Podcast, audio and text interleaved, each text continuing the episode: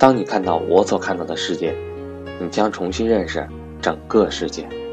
大家好，我是班主任韩登海，今天给大家分享一篇文章，题目是：真正麻烦的不是房价，而是三十五岁以后你还能干嘛？对于同处职场的我们来说，颇有启发意义。下面是文章正文。我们总在说：“哎呀，房价太高了，买不起，怎么办？”好迷茫，好绝望。其实中国人有几个是真没有房住的？相对于房价来说，房租便宜得很，买不起总租得起吧？实在租不起了，回老家也总有你能住的房子。如果单纯只论住或只论房子，对于现在的中国人来说，真不是个问题。真正的问题是。当你不再年轻了，你还能做什么呢？不管你是否承认，你都必须重视三十五岁现象。很多企业在招人的时候，明确规定年龄在三十五岁以下。如果你的年龄到了三十五岁，却还在通过招聘网站投递简历不断跳槽，你就该反省一下自己，到底哪里做错了。今天传闻，华为裁掉了一大批三十四岁。以上的老员工引起职场族，尤其是一线城市的白领们的大恐慌。在华为那种狼窝里，能熬到三十四岁的人尚且如此，我们这些还没有修炼成狼，就已经人到中年的人，该怎么办呢？不管是公务员、事业单位招考，还是私聘招聘，还是私私企招聘，多数都会。注明三十五岁以下，一些中小企业呢，甚至要求三十岁以下。那么三十五岁以上的体制外的人都去哪儿了？我几年前开始就经常思考这个问题，当然也没有想出个结果。或许会有不知天高地厚的年轻人说：“如果你工作了十几年，还没有掌握一些让自己不可替代的能力，被淘汰就是活该。”这话听起来。正确的像真的一样，我只希望说这话的人，自己到了三十五岁的时候，真的能够成为无法被年轻人代替的人。这个世界上哪有那么多的不可代替？有肯定是有的，但绝大多数人所从事的工作，真不需要十年的经验积累。如果你做的事情，年轻人能做到百分之八十，甚至只是百分之六十。而他要的薪水只有你的一半，你觉得老板会怎么选择？人到中年，身体机能开始退化，你怎么能跟那些二十来岁的毛头小伙子拼加班、拼熬夜？就算你身体是铁打的，你要不要照顾家庭？要不要陪伴孩子？大家同在一个公司，人家加班，你加班，老板看了会怎么想？换了你是老板，你会怎么想？你会仅仅因为同情或旧情而允许一个工作量比别人少、拿钱还比别人多的人存在吗？其实，带入 NBA 的情况，就明白了。奥尼尔、邓肯、加内特、斯基、科比等超巨能打，到四十岁左右，自己不想打了才退休，而绝大多数。普通球员不到三十五岁就打不上球了，三十二三岁以后，即使还能拿到合同的，一般都是低薪老将合同。像科比斯基那样，职业末年还能拿高薪的，那是人家之前为球队贡献了太多。这样的人，在整个联盟能有几个呢？下面再来看看我身边的例子，三十多岁。就当上总经理，却感到没有事业。我老婆刚毕业的时候，去了一家十几个人的润滑油销售公司做文员。那家公司是一家港资公司的子公司，总经理三十多岁，一个月工资加销售提成，大概有一万多块。在零六年的广州，在当时的我们看来，是非常令人羡慕的高薪。总经理的生活确实也过得不错，有房有车，还有闲钱弄点收藏。但我老婆说，她有时候会在公司闲聊的时候感叹没有事业。女友当时毕竟年轻，说：“某总，您明明是事业有成啊，怎么会没有事业呢？”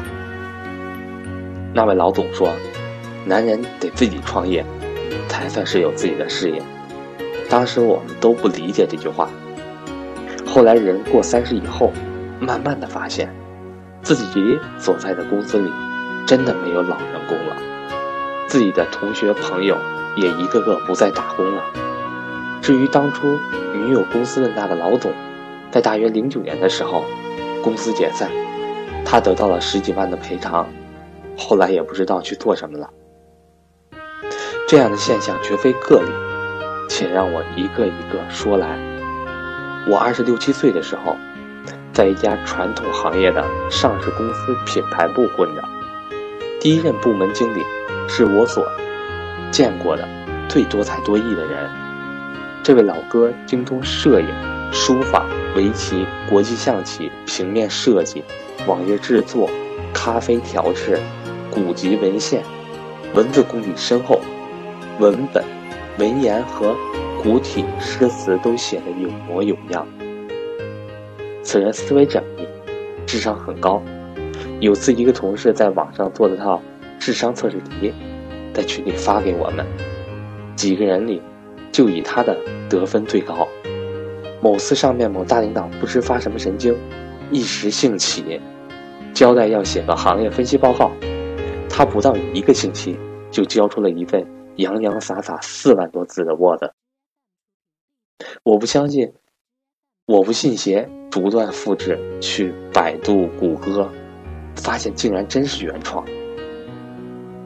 然后对理论物理也颇有研究，发现上帝粒子那次，他半夜全程看直播，还即兴填词一阙。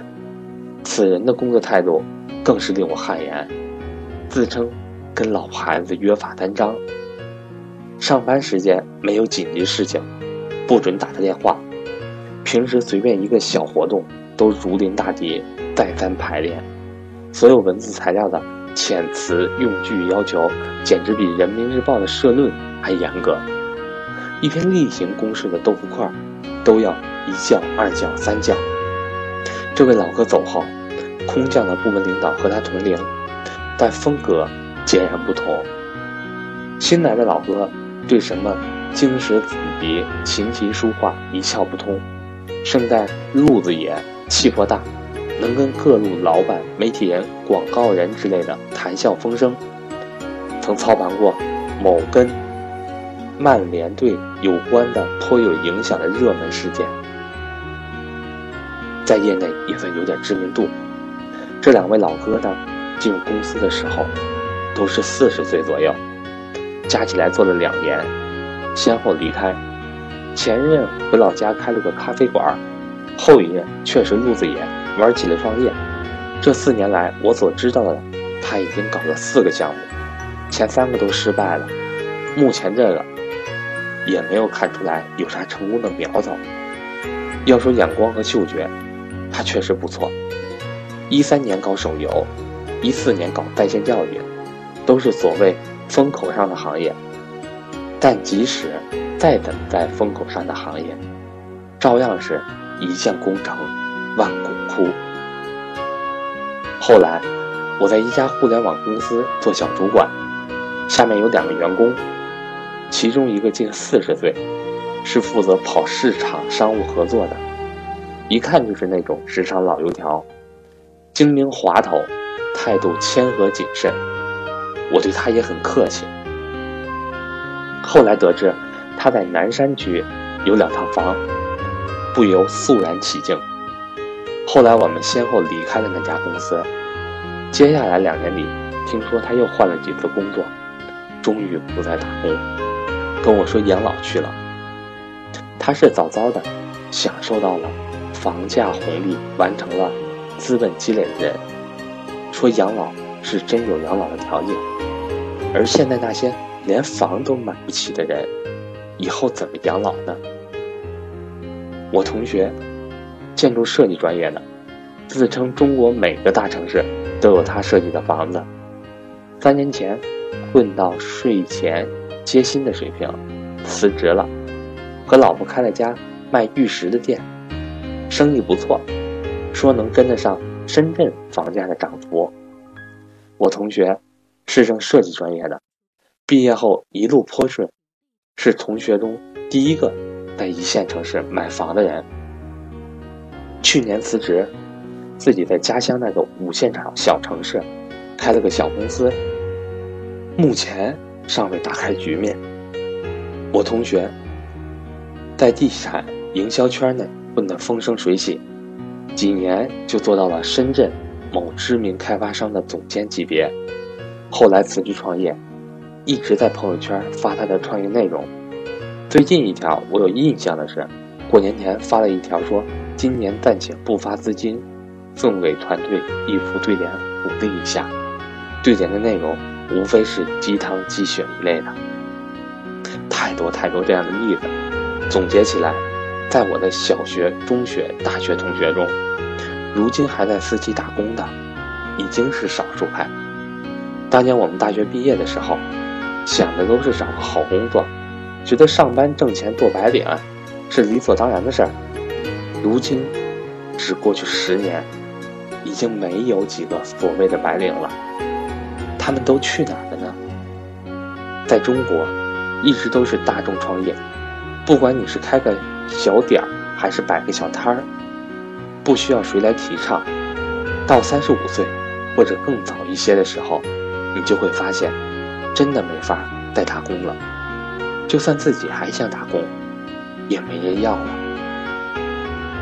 而那些年轻时打了鸡血、以熬夜通宵为荣的白领们，恐怕到不了应当白头的年龄，就已经白发苍苍了吧？别再想着房价了。好好想想，三十五岁以后，你还能干嘛？还能去哪儿吧？读到这里，这篇文章也就读完了。在听我的音频分享的伙伴当中，我不知道有多少人正处在或者即将步入这个尴尬的年纪，但对于即将进入而立之年的我来说，确实值得深思。真正到了三十五岁。又有几个人能够想明白自己要做什么呢？但有一点我们可以确定的是，不管以后继续过所谓的白领生活，还是自己创业，我们都需要不断的接触新的知识，开拓自己的眼界。毕竟，生活打败的，永远都不可能是不断寻求进步的人。我是班主任韩登海。如果您是一个不断寻求进步的人，如果您对格局认同，如果您想不断的拓宽自己的眼界，那么格局的课程欢迎您来学习。我的手机和微信为幺三八幺零三二六四四二。